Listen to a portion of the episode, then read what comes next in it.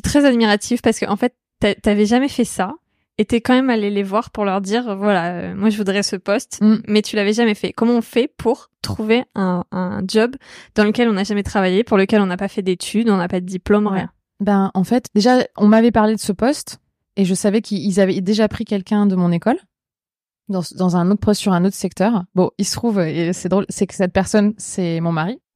mais qu'à l'époque, on n'était pas mariés, qu'on n'était même pas ensemble. Mais on était copains de promo. Ok. Et lui avait eu ce job-là.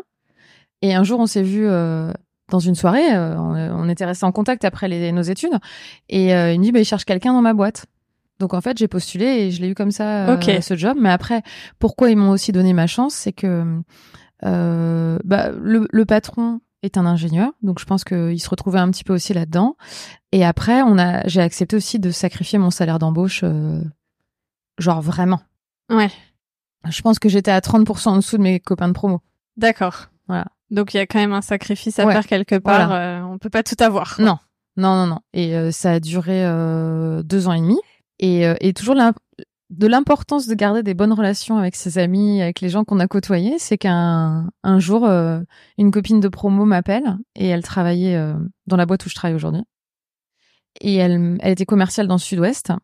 Et elle me dit, euh, on cherche quelqu'un dans l'Est, on trouve pas. Et moi, j'étais dans, j'étais dans l'Est de la France. hein. Euh, Est-ce que, euh, enfin, la boîte pour laquelle je travaillais était en région parisienne, mais j'avais le secteur de l'Est. Comme moi, je suis de l'Est, euh, du coup, je- voyageais beaucoup aussi. C'est c'est un autre sacrifice aussi. Il faut vouloir Ouais. faire 60 000 kilomètres par an, quoi. Oui, Voilà. ça fait beaucoup. Donc, euh, et elle, elle était dans le Sud-Ouest. Il cherchait quelqu'un dans le Nord-Est. Il trouvait pas. Elle m'a dit, est-ce que tu veux postuler? Je suis, bah oui, de toute façon, c'est, on n'est jamais aussi bien pour trouver un job que quand on en a déjà un. Ouais. J'avais rien à perdre. Donc, j'ai postulé.